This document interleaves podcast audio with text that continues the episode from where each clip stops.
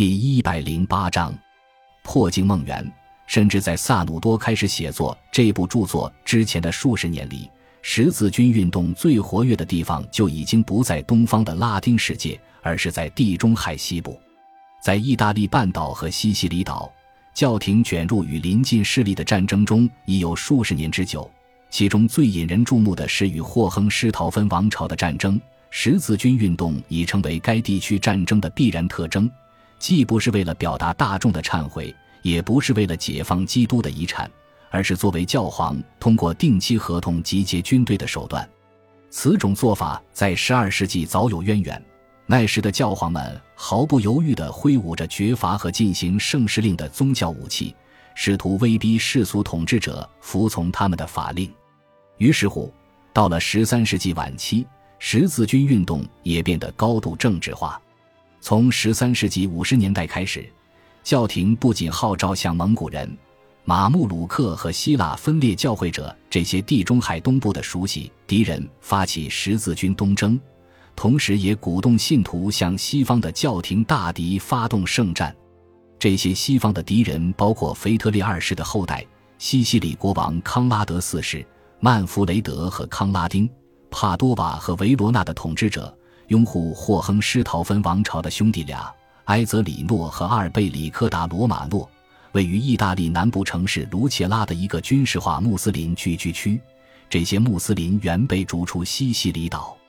后来成为霍亨施陶芬王朝军队的仆从军。一群与教皇补尼法斯八世闹翻的枢机主教，甚至在一千三百零九年，威尼斯共和国也成了十字军征讨的对象。这种漫无目标的十字军东征部署方式带来了许多荒谬之处，尤其是在1284年至1285年，教皇马丁四世试图用这种方式惩罚入侵西西里的阿拉贡国王佩德罗三世，因为后者侵犯了法兰西诸侯瓦卢瓦的查理的权利，后者可是教皇定下的西西里王位人选。马丁四世因此宣布向佩德罗三世发动一场十字军东征。并拉拢法兰西国王来一起攻击后者。对佩德罗三世来说，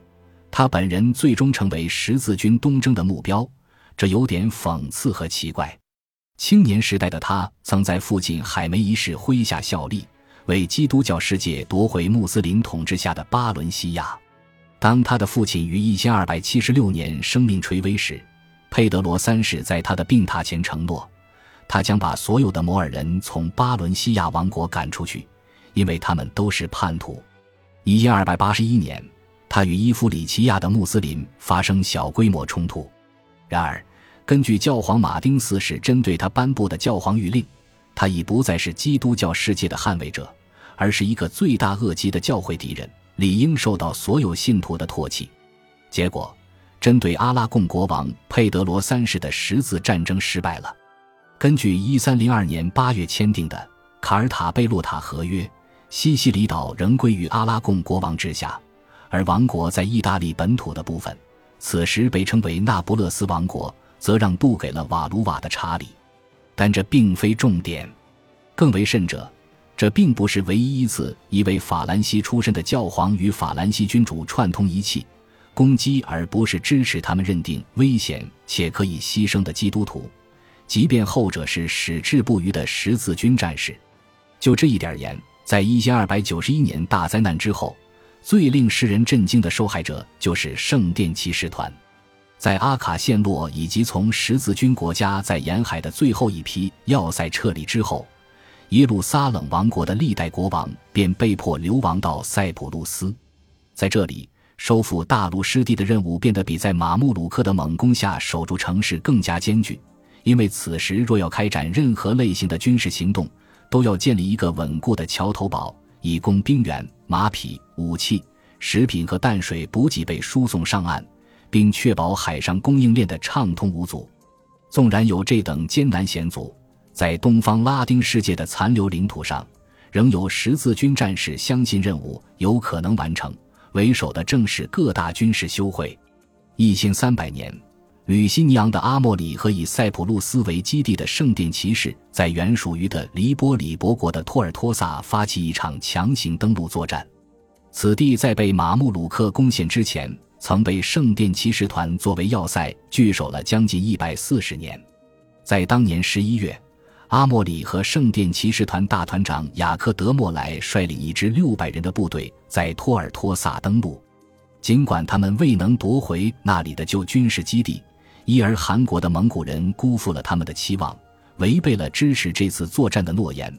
但他们成功的占领了托尔托萨近海的小岛鲁阿德岛。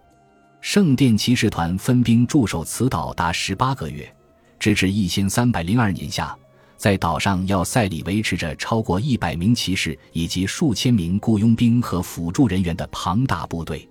然而，这座要塞最终还是在一名来自格鲁吉亚的穆斯林皈依者领导的围攻战下陷落。这位马穆鲁克将军名为赛义夫丁埃森戴米尔。岛上几乎所有的骑士团成员，要么在战斗中被杀，要么被不光彩的押往埃及监禁或被卖为奴隶。这是圣殿骑士团的一次英勇努力，但还远远不够。四年后，圣殿骑士团大团长雅克德莫莱已经汲取了这次失败的教训，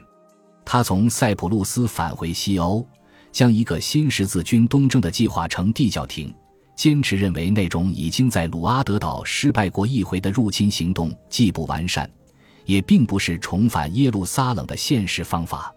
小规模的远征徒劳无益，只会给基督教界带来伤害和耻辱。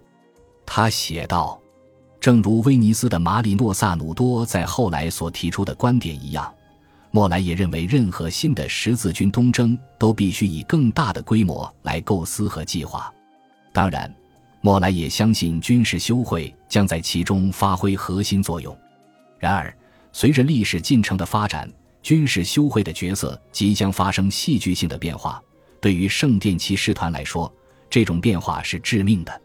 在十四世纪初。很多复兴叙利亚和巴勒斯坦十字军运动的计划都仔细研究了军事修会在十字军国家的失败中所扮演的角色，并提出了改革计划，使其适合于新时代战争的目的。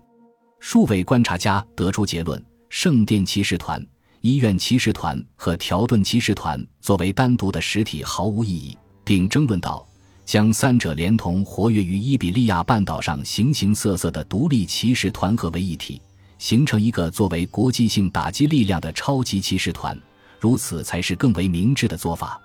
马略卡数学家拉蒙柳利就持有此种观点。他写道：“所有骑士团都应欢迎这一步。如果有任何人反对，他会被视作既不忠诚也不虔诚。那么他就应当考虑经受末日的审判。我主耶稣基督将在那时说道：‘你们这些被咒诅的人，离开我。’”进入那位魔鬼和他的使者所预备的永火里去，他的话将被证明是黑暗的预言。雅克德莫来于一千三百零六年前往觐见的这位教皇是另一个法兰西人，前任波尔多大主教哥特的贝特朗，其教皇名号为克雷芒五世。克雷芒五世能当选为教皇，在很大程度上要归功于法兰西国王美男子腓力四世所施加的政治压力。后者是一位高大英俊、冷酷无情且虔诚的、近乎狂热的君主。腓力四世天生偏执，对那些被他怀疑与法兰西王室为敌的人充满了暴力迫害的欲望。这一点被他手下的大臣们急切地加以利用。当雅克德莫来于一千三百零六年造访西方时，腓力四世在其廷臣，尤其是聪明却完全不讲道德原则的律师季尧姆德诺加雷的怂恿下。认定圣殿骑士团是一个邪恶腐化的组织，其成员秘密进行亵渎神明的仪式，应该受到彻底调查并被绳之以法。对于基尧姆德诺加雷和他的同僚来说，其最终目的是为攫取圣殿骑士团在法兰西王国内的财产提供正当理由，并将这些财产收归长期遭受财政困难的法兰西王室。但至少在某种程度上，十字军运动也成了受害者。这些法国人为圣殿骑士们被指称的罪行搜集罗织的所谓证据，不过是一纸歇斯底里、莫须有的荒诞卷宗，控告骑士团的成员们惯于向十字架吐口水和小便，否认基督之名，在下流的诱导性仪式中互相亲吻和性爱抚，并且崇拜雕像和偶像。这些指控毫无真实性可言，却无关紧要。一三零七年十月十三日，星期五，法兰西国土上的每一位圣殿骑士，包括他们的大团长雅克德莫莱，根据王室命令被逮捕监禁。很多人还经受严刑拷打，以迫使他们承认被安上的罪名。教皇克雷芒五世对于法兰西王室这种独断专行的进攻，只进行了软弱无力的回击，下发了一道谕令，要求此事最终要向教廷作出交代。他被迫对圣殿骑士团在基督教世界每一片领土上的罪行展开调查。这一决定导致了从爱尔兰到塞浦路斯的各个国家都对圣殿骑士团成员进行大规模逮捕和审讯。尽管时人对圣殿骑士团的罪行深表怀疑，在经过一次漫长且痛苦的法律程序后，包括在法国的一起大规模火刑事件，数十位骑士团成员被当作固态附盟的异教徒送上火星柱。在一三一至一三一二年于维埃纳召开的一次教会会议上。骑士团在欧洲大陆上被正式取缔，其成员要么被强迫退出修会，被判长期囚禁，押送到非军事性修道院度过纯粹的修士生活；要么在极少数情况下，大多仅限于伊比利亚半岛上的几个王国里，被允许加入其他的军事修会，例如由葡萄牙国王迪尼什一世于一千三百一十九年创立的葡萄牙基督骑士团。雅克德莫莱于一三一四年三月在巴黎的火星柱受刑，下令烧死他的腓力四世于同年在一次狩猎事故中暴毙，被许多人认为是上天实现了莫莱在烈火焚身时对其施加的诅咒。